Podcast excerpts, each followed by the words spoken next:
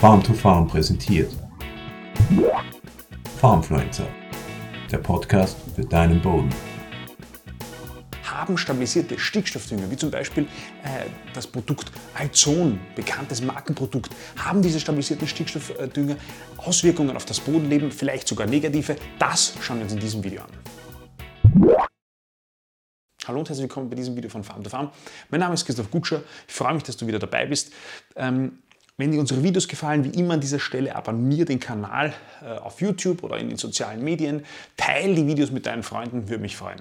Warum ist Stickstoffdünger eigentlich so ein präsentes Thema in unseren Videos, aber auch bei dir in der Praxis, bei der Düngung? Ganz einfach.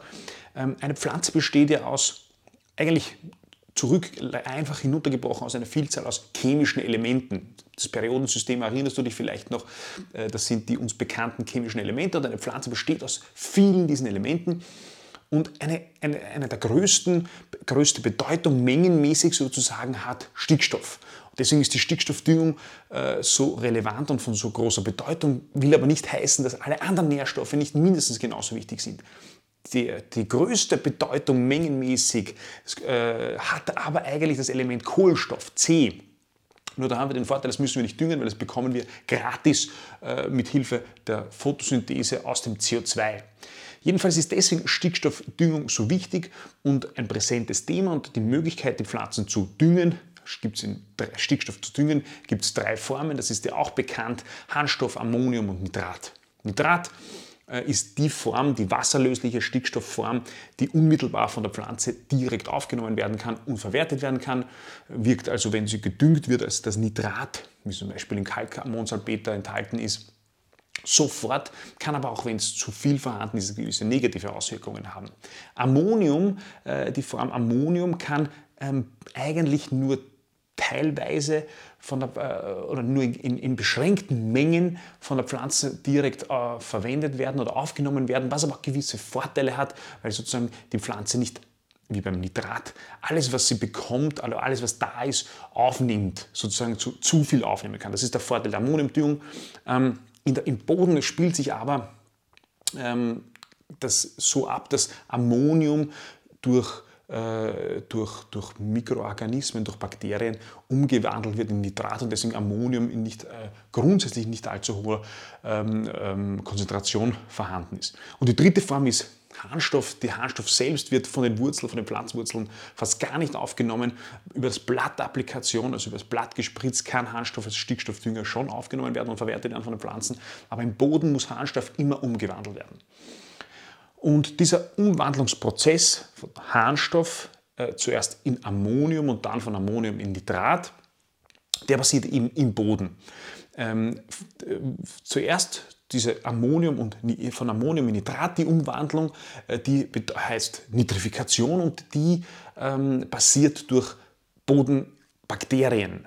Ähm, da gibt es verschiedene Bakterien, die dieses Ammonium langsam umwandeln und in Nitrat umwandeln. Und die leben eigentlich davon. Also die, die bekommen, äh, die, die fressen so, oder ich weiß nicht, ob man fressen sagen kann, aber die bekommen jedenfalls Energie daraus, dass sie Ammonium in Nitrat umwandeln und damit dafür sorgen, dass in einem natürlichen Gleichgewicht im Boden permanent Nitrat umgewandelt wird und in kontinuierlicher Weise, wenn die Aktivität im Boden äh, da ist, also die Mikroorganismen aktiv sind, ähm, kontinuierlich auch Nitrat den Wurzeln zur Verfügung gestellt wird.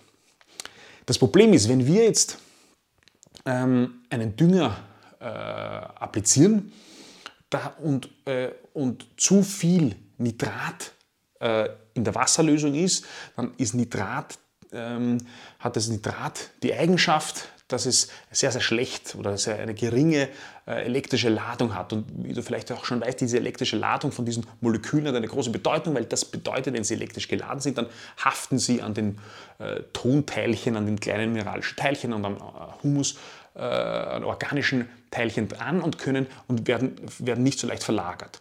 Das kann, wenn es zu stark geladen ist, schlecht sein, wie es zum Beispiel beim Phosphat so ist. Das hat so eine starke Ladung, dass es nicht beweglich ist und dann auch schwierig für die Pflanze äh, bekommen werden kann. Und beim Nitrat ist es so, dass es eben eine sehr, sehr geringe Ladung hat und damit leicht ausgewaschen werden kann. Das ist jetzt große Thema, äh, auch sozusagen auf rechtlicher Ebene, die die Landwirte beschäftigt, diese Nitratauswaschung und berechtigt schon, äh, zu viel Nitrat bedeutet Auswaschung, bedeutet Verlust auch fürs Geldbörschen.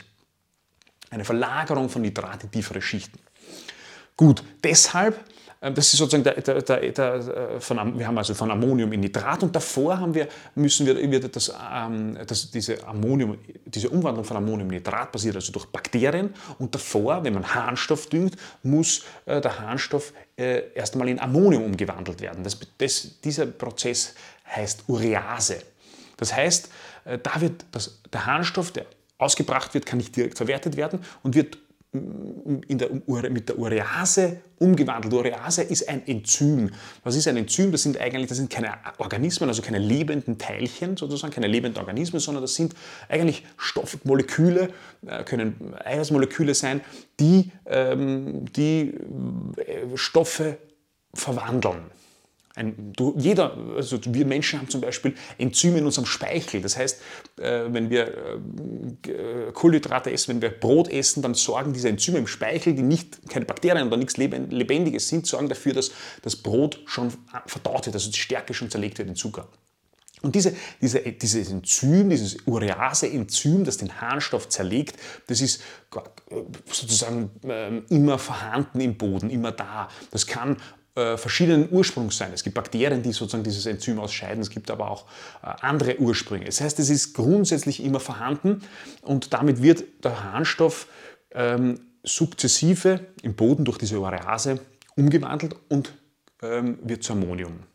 So, bei dieser, äh, im Boden äh, im, sozusagen im natürlichen Gleichgewicht im Boden, ähm, äh, äh, oder anders gesagt, äh, bei diesen, in diesem Zusammenhang spielt Ammoniak eine ganz große Rolle. Ammoniak, das ist auch eine Stickstoffverbindung und bei dieser Umwandlung von Harnstoff in Ammonium äh, kann es dazu kommen, dass sich Ammoniak bildet und äh, dieses Ammoniak dann ausgast und in die Luft geht. Zu Lachgas wird äh, und auf jeden Fall äh, der, der, Stickstoff verloren geht und das hat auch negative Auswirkungen äh, für die Umwelt. Ähm, und zwar hat das, das, das, funktioniert, also das hat irgendwie den Grund, dass im Boden prinzipiell da auch, äh, auch, Ammoniak in der Wasserlösung ist und Ammonium und da ein, Gleichgewicht ist. Äh, wenn es aber sozusagen kurzfristig zu einer starken Umwandlung von oder zu einem starken Auftreten von Ammonium, weil, weil es zu einer starken Umwandlung von Harnstoff in Ammonium kommt, wenn also das passiert, dann kommt dieses Gleichgewicht im Boden äh, auseinander oder äh, fällt weg und es bildet sich schlagartig viel Ammoniak und es kommt damit schlagartig zu starken Verlusten. In anderen Worten, dein Harnstoff, 100 Kilo Stickstoff, den ich in Form von Harnstoff gedüngt habe, wird dann durch dieses Enzym im Boden äh, zerlegt und soll Ammonium werden. Es kommen aber nur 80 oder 90 Kilo Reinstickstoff an. Das heißt, es gibt diese Verluste beim Harnstoffdüngen, das ist keine Frage.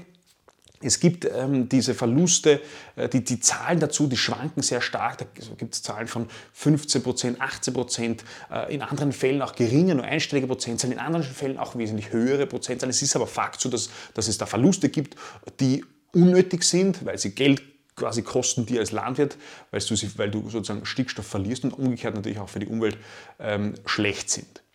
Und deshalb äh, versucht man aus wirtschaftlichen, aber auch aus ökologischen äh, Gründen ähm, diese Harnstoffdüngung äh, zu stabilisieren, also diesen Harnstoff zu stabilisieren und zu versuchen, diese Verluste zu verringern, damit man keine Ammoniakverluste hat. Genauso versucht man, wie schon davor genannt, die Nitratauswaschung oder die Nitratverluste, nämlich die zuvor genannten Verluste in der Umwandlung von Ammonium in Nitrat, zu reduzieren, indem man, mal, indem man schaut, dass es nicht zu hohen Nitratkonzentrationen im Boden kommt. Also, wir, düngen, wir haben also die Möglichkeit, Stickstoff zu düngen, düngen diesen Harnstoff und haben quasi zwei, beim Harnstoff ganz konkret, zwei mögliche Verluste. Es gibt äh, dann eigentlich noch eine andere, es gibt natürlich andere mögliche Verluste auch noch, aber zwei in dem Fall äh, relevante Verluste, nämlich einerseits einmal bei der äh, Urease, bei, bei, diesem Enzym, das Ammoniak ausgast und dann im nächsten Schritt bei der Nitrifikation, wenn das Ammonium durch Bodenbakterien umgewandelt wird in äh, Nitrit und dann in Nitrat, das dann von der Pflanze verwendet wird, dass es zu einer zu hohen Konzentration kommt. äh, und es zum Auswaschen kommt. Und in beiden Fällen lässt sich das sozusagen ähm, gut verhindern, wenn man diesen Prozess einfach nur abbremst. Das heißt, wenn man versucht, äh, eben in irgendeiner Art und Weise dieses Düngerkorn langsamer wirken zu lassen, dann kommt es eben nicht zu, zu äh, schlagartigen höheren Konzentrationen und dann zu diesen entsprechenden möglichen Verlusten. Und da gibt es äh, Möglichkeiten, den Stickstoff zu stabilisieren mit Umhüllungen, mit sozusagen äh, organischen Umhüllungen. Bei uns aber verbreitet sind, äh, sind andere Stabilitoren, die sogenannten Ureasehämmer oder Nitrifikationshämmer. Fangen wir mit, dem Ureasehämmer an.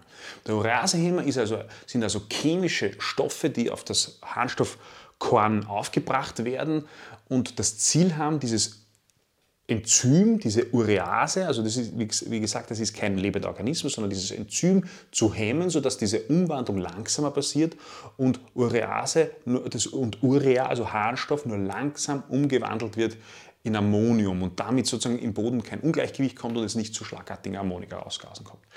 Ähm, ganz, ganz interessant da noch dazu, ähm, es gibt Studien, die untersucht haben, wann die Harnstoffverluste oder die Ammoniakausgasungen höher sind und wann sie geringer sind.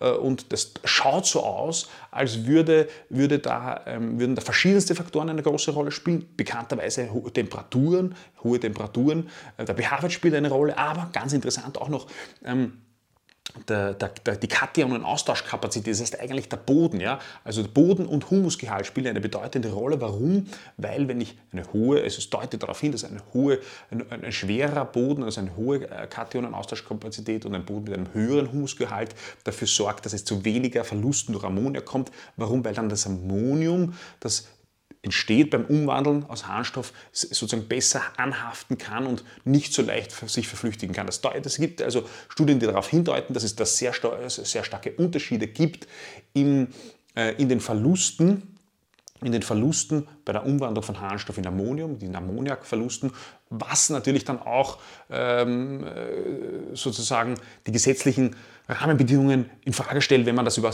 über, äh, pauschal über ganze Länder oder Bundesländer drüber legt, ohne sozusagen die, die, die, die individuellen Böden zu berücksichtigen. Das ist aber ein anderes Thema.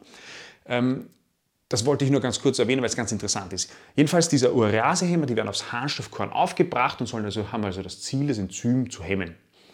Ähm, da gibt es verschiedenste chemische Stoffe, NPPT und DCT und so weiter, sind äh, Chemikalien in Wirklichkeit, gibt es schon eigentlich schon äh, seit Jahrzehnten. Ähm, die BASF war da ganz weit dabei äh, in der Forschung. Ähm, und, damals auch Eurochem, deswegen sozusagen die Produkte Entec, wenn du dich vielleicht erinnerst. Ähm, jetzt hat eben die SKW mit dem Produkt Alzon äh, da viel, also ich weiß nicht, ob das noch patentiert ist oder nicht, aber unter anderem diesen, äh, diese Inhibitoren. Und die Frage ist, welche Auswirkungen haben die auf das Bodenleben? Prinzipiell ist es so, dass diese, dass diese Inhibitoren ja nur unter Anführungszeichen die Enzyme hemmen.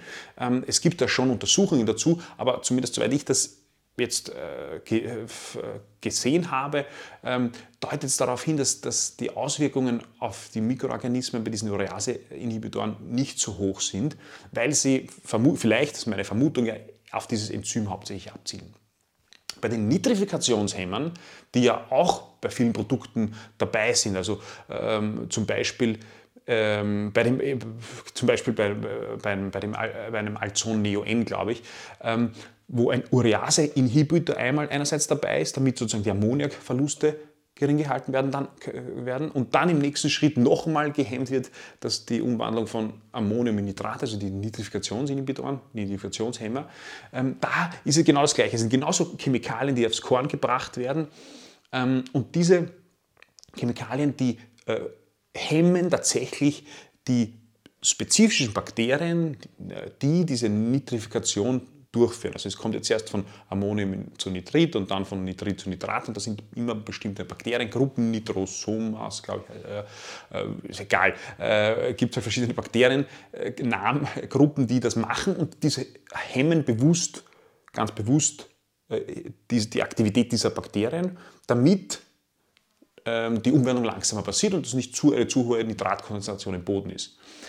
Da, auch da, auch da gibt es Untersuchungen dazu. Ähm, insgesamt gibt's, kann man, äh, also zumindest habe ich kein ganz klares Bild daraus erkennen können. Es gibt äh, Untersuchungen, die sagen, äh, das Ganze baut sich relativ schnell ab. Es gibt, schaut nicht so aus, als hätte es negative Auswirkungen. Es gibt aber auch Studien, die sagen, es verändert sich natürlich äh, sozusagen das, das mikrobiologische Ökosystem oder die, die, die, es verändert sich natürlich die, die, die verschiedenen Bakterien im Boden es hat Auswirkungen, ähm, natürlich, weil wir ja was einbringen.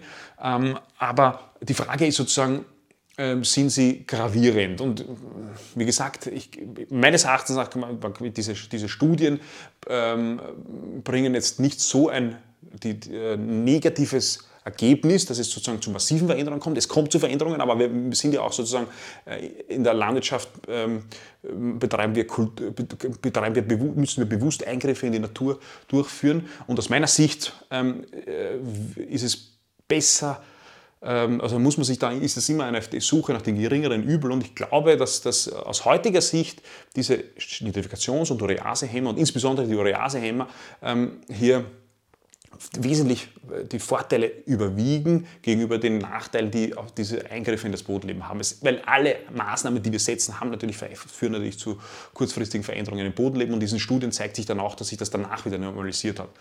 Ähm, aber ich glaube trotzdem, zumindest soweit ich das jetzt äh, mir anschauen konnte, dass es da noch viel Forschungsbedarf gibt und vielleicht auch noch mehr Erkenntnisse dazu kommen. Welche Auswirkungen haben jetzt sozusagen, um diese Frage zu beantworten, äh, die stabilisierten Stickstoffdünger auf das Bodenleben? Sie haben Auswirkungen, ganz klar, weil sie greifen zum Teil direkt, hemmen direkt Mikroorganismen, aber das müssen wir, machen wir mit anderen Maßnahmen aus. Und aus meiner Sicht äh, überwiegen die Vorteile, nämlich wirtschaftlich und ökologisch, vor allem auch, ökologischer Natur, dass der Einsatz Sinn macht. Aus meiner Sicht, es gibt dazu, wie gesagt, viel Forschungsbedarf noch. Ich hoffe, äh, du hast aus dem Video was mitnehmen können, auch wenn die Antworten nicht immer so ganz so klar und einfach sind. Das ist halt leider so. Ähm, aber trotzdem war es, ich hoffe, es war trotzdem interessant für dich. Ich hoffe, wir sehen uns beim nächsten Mal und sorry, dass das Video diesmal etwas länger gedauert hat. Bis bald. Farmfluencer, der Podcast für deinen Boden.